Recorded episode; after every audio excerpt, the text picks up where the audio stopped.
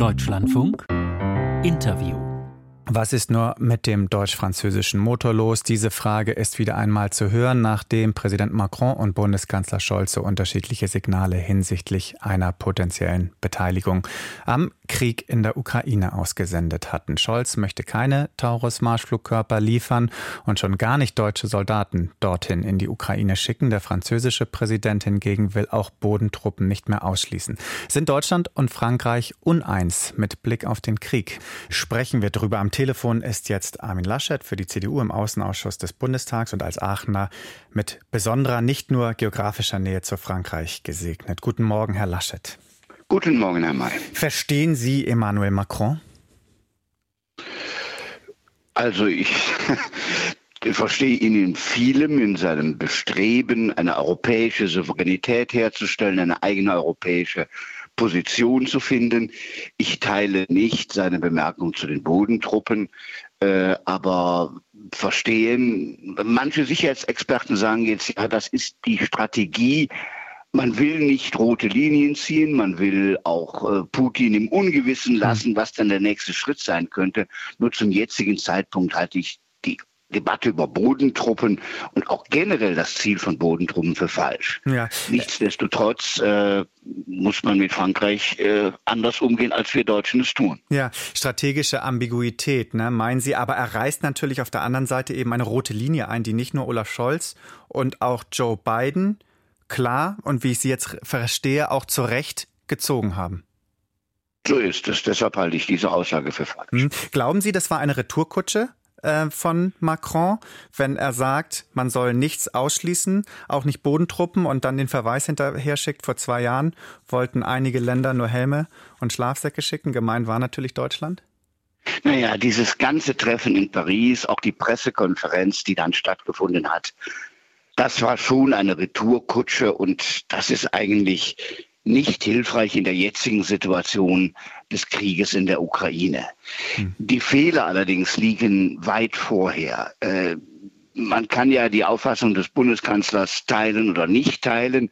Ich habe seine Zurückhaltung äh, immer richtig gefunden, dass er sehr behutsam in diesem Krieg agiert, dass er genau überlegt, welche Konsequenzen das alles für Deutschland haben kann. Aber was ich immer kritisiert habe, ist, äh, ja, diese fast Beschädigung des deutsch-französischen Verhältnisses. Es hat vor dem Krieg begonnen, äh, dass zum Beispiel der Bundeskanzler und Präsident Macron getrennt nach Moskau zu Putin gereist sind. Was wäre das für ein Zeichen gewesen, wenn man diese Reise gemeinsam gemacht hätte? Hm. Dann in den letzten Tagen vor der Münchner Sicherheitskonferenz äh, Präsident Zelensky reist nach äh, Berlin, unterzeichnet ein Sicherheitsabkommen, dann reist er weiter nach Paris, unterzeichnet ein weiteres Sicherheitsabkommen und dann reist er zur Sicherheitskonferenz nach München. Warum nicht gemeinsam? Warum nicht ein deutsch-französisches Abkommen, das auch den Russen, das Putin gezeigt hätte, diese deutsch-französische Position steht. Wir agieren hier zusammen. Und wenn Deutschland und Frankreich das tut, würden hm. viele Staaten in der Europäischen Union folgen. Jetzt man macht das Gegenteil, man macht ja. einen Wettbewerb, wer macht als erstes die Unterschrift, dann kritisiert Deutschland, Frankreich, dass sie zu wenig liefern. Ja, das tun sie vielleicht, aber das muss man nicht öffentlich austragen und deshalb Ihre Frage Retourkutsche. Ja, diese Reaktion nochmal an die Helme und die Schlafsäcke zu erinnern, äh, die Deutschland noch vor anderthalb Jahren äh, bezogen hat. Das war eine Retourkutsche und das ist schädlich. Ja, jetzt haben Sie, bevor Sie äh, oder ganz am Anfang die vielen verpassten deutsch-französischen diplomatischen Initiativen angesprochen. Äh, liegt dafür die Schuld in Berlin? Warum liegt die Schuld dafür nicht in Paris? Nein, weil ich glaube, dass Präsident Macron, äh, habe ja auch selbst oft mit ihm gesprochen, viel mit Deutschland machen will. Das hat ja schon in der Zeit von Angela Merkel begonnen. Er hat die Rede an der Sorbonne gehalten. Also er will gemeinsam deutsch-französische Initiativen auf die europäische Ebene heben. Hm. Also ich glaube, die ausgestreckte Hand in Frankreich war immer da und die Antwort in Deutschland war jedenfalls seit der Zeit von äh, Bundeskanzler Scholz, eher abweisend, eher auf Alleingänge gehend und Ihr Experte hat eben ja auch analysiert, immer nur auf die USA schauend und nicht das deutsch-französische Verhältnis pflegen. Gut, aber gerade wenn wir auf die USA schauen, was hätte Deutschland denn machen können? Äh, wir wissen, die Bundeswehr ist dringend äh, modernisierungsbedürftig und es gab nun mal nur F-35 äh, aus, aus den USA. Die konnte man kaufen. Den europäischen FCAS-Fighter, den gibt es nicht. Das stimmt. Ja. Äh, in der schnellen Reaktion sind die USA natürlich schneller lieferbereit gewesen und sind ja auch unser Partner. Okay. Nur es geht um äh, Symbole. Es geht im deutsch-französischen Verhältnis sehr oft um den Willen, gemeinsam Dinge anzupacken deutsch-französische Rüstungsprojekte gemeinsam zu entwickeln. Äh, meistens gab es aber eine negative Antwort. Ja, aber nicht mit der Empathie und dem Engagement, was man nach außen auch ausstrahlt, dass man das jetzt zusammen anpackt. Ja. Es gibt unzählige deutsch-französische Projekte. Die beiden Länder sind so eng verbunden, das ist ja gar keine Frage. Nur die beiden Spitzen, die beiden Regierungschefs tun das nicht. Ja. Jetzt haben mir Leute, wenn ich das kritisiert habe, gesagt, na ja, okay, du bist aus Aachen, aber der ist aus Hamburg, der hat eine andere Geschichte. Äh, das lasse ich nicht gelten.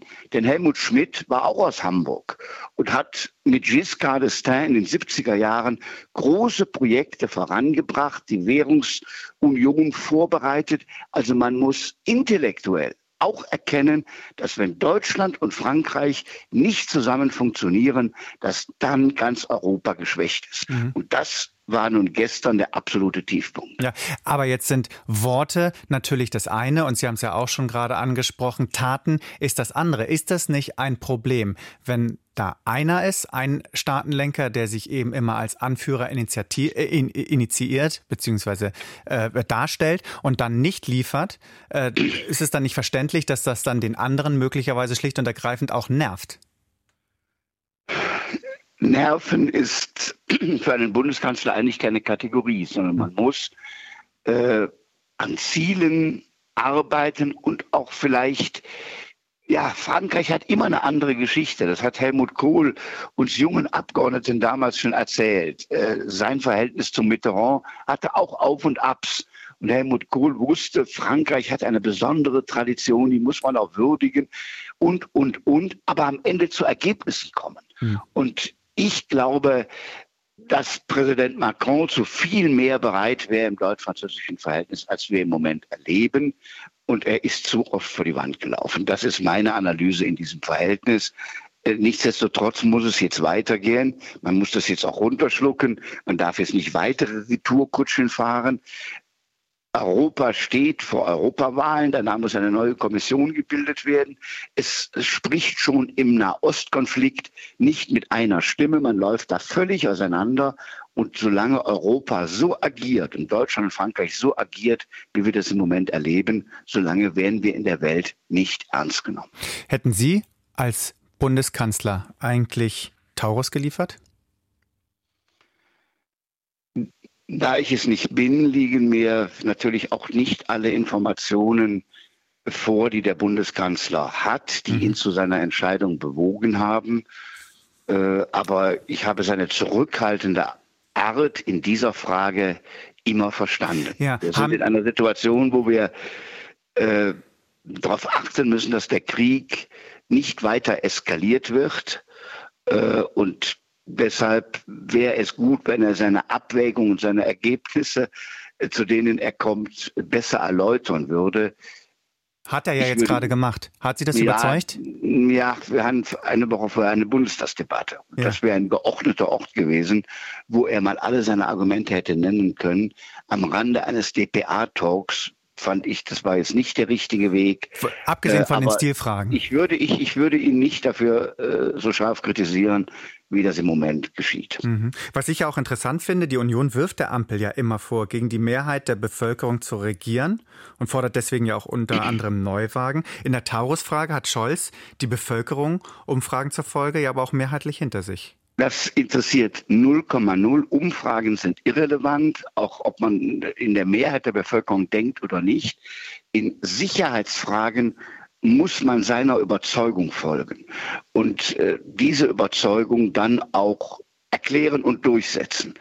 Deshalb, egal wie die Bevölkerung denkt, Sie haben recht, in der Mehrheit gibt es Skepsis, aber es gibt auch substanziell viele Menschen, die der Ukraine äh, diese Taurus-Waffen liefern würden. Das darf keine Kategorie sein. Mhm. Aber Sie haben ja auch für den Unionsantrag gestimmt, äh, dass der Bundeskanzler, dass die Bundesregierung Taurus liefern soll. Es gab ja mehrere Anträge. Ja. Es gab vor zwei Wochen schon mal Anträge. Mhm. Äh, die das Ganze in einen größeren Kontext eingebettet haben. Ja. Entscheidend ist aus meiner Sicht, äh, und das ist wieder etwas, was man bei Bundeskanzler Scholz kritisieren müsste, äh, man muss etwas zusagen und dann auch schnell liefern. Das ist bei ja. all den Schritten vorher nicht passiert. Äh, in diesem Falle äh, braucht die Ukraine vor allem Munition. Das ist das Problem, dass sie keine Munition hat. Die Taurus-Frage ist ja eine viel weitergehende Frage. Ja, Manche sagt, überhöhen auch die Taurus-Diskussion. Sagt äh, Armin Laschet, Bundestagsabgeordneter für die CDU. Herr Laschet, vielen Dank für das Gespräch. Bitteschön.